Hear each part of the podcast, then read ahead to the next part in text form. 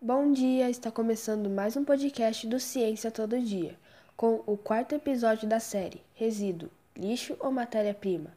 Aqui quem fala é Anne Beatriz e hoje falaremos sobre o ciclo de vida de um produto. Flaviana, você pode nos falar qual é o ciclo de vida de um produto? Claro que eu posso falar.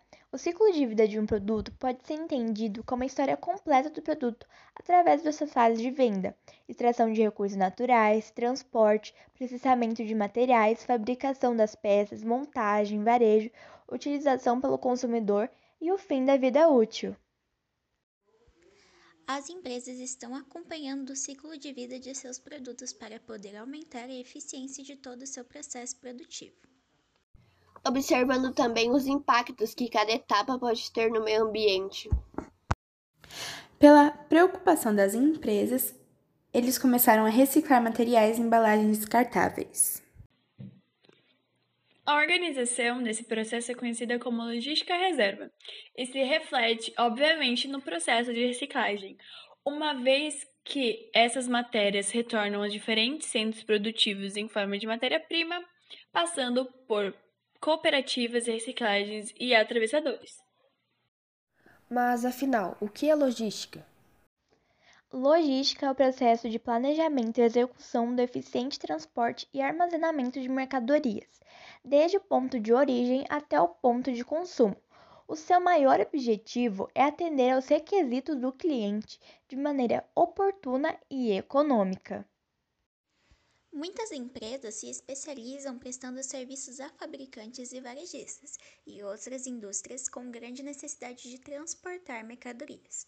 Alguns possuem toda a gama de infraestrutura, desde aviões e caminhões, armazéns, softwares, enquanto, por outro lado, outras se especializam em uma ou duas partes. E como ela funciona? Bom, o gerenciamento de transporte se concentra no planejamento, otimização e execução do uso de veículos para movimentar mercadorias entre armazéns.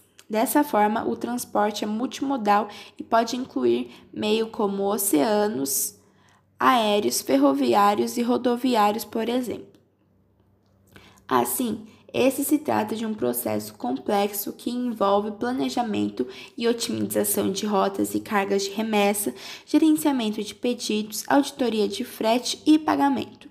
Também pode entender-se ao gerenciamento de pátios, um processo que supervisiona o movimento de veículos através dos pátios externos às fábricas, armazéns e instalações de distribuição. Além disso, o gerenciamento de operadoras é um aspecto importante, uma vez que o preço, a disponibilidade e a capacidade dos transportes podem variar muito. As empresas de logística normalmente usam o software do Sistema de Gerenciamento de Transportes, que seria o TMS, para ajudar a atender às demandas de logísticas relacionadas ao transporte. Há também aplicação de nicho, como o Sistema de Gerenciamento de Pátio a tecnologia de veículos sem condutor e com motor de busca desempenhará um papel importante na forma como a logística operará no futuro. Enquanto isso, alguns provedores já usam a IA para rastrear melhor os pacotes e prever problemas relacionados ao transporte na cadeia de suprimento. Assim, veículos autônomos, como os empilhadeiras sem motores, caminhões de entregas e de drones, provavelmente se tornarão mais comuns. Já o gerenciamento de armazém inclui funções como gerenciamento de estoque e atendimento de pedidos. Envolve também o gerenciamento de infraestrutura e processo de depósito. A maioria das empresas usa o software WMS para gerenciar o fluxo e o armazenamento de mercadorias, além de rastrear os estoques. A maioria dos fornecedores de software de ERP oferece módulos TMS e WMS, além de componentes mais especializados para o gerenciamento de estoque e outras funções de logística. Como poderia minimizar os impactos ambientais ao longo do ciclo de vida de um produto? Existe dois papéis, o do consumidor e o da empresa. O objetivo Rede Empresarial Brasileira de Análise de Ciclo de Vida é discutir e pesquisar métodos para se conhecer o ciclo de vida dos produtos, serviços e sistemas, de maneira que sejam incorporados no processo produtivo. Além disso, a rede pretende informar ao consumidor a importância de, de, se considerar esse tipo de análise na hora de fazer escolhas de compra, uso e descarte, tomando o determinante na avaliação socioambiental de produtos e serviços, mobilizando as empresas, educando o consumidor e incentivando a elaboração de políticas públicas. Os consumidores precisam estar atentos ao longo percurso que um produto leva para chegar até o comércio. São muitos processos que exercem vários tipos de impactos sobre o meio ambiente. A avaliação do ciclo de vida envolve o impacto da emissão de gases efeito estufa e o consumo de recursos naturais, água e energia.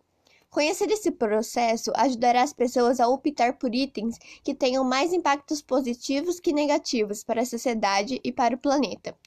Também é importante tentar que o produto não acaba ao ser descartado. Ele continua o seu processo podendo ser reciclado ou reaproveitado. Para auxiliar nesse ciclo, é importante que os consumidores façam a separação básica dos resíduos em seco e úmido.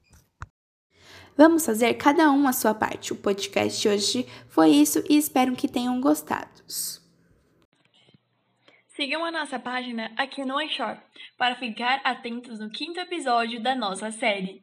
Tenham um ótimo dia!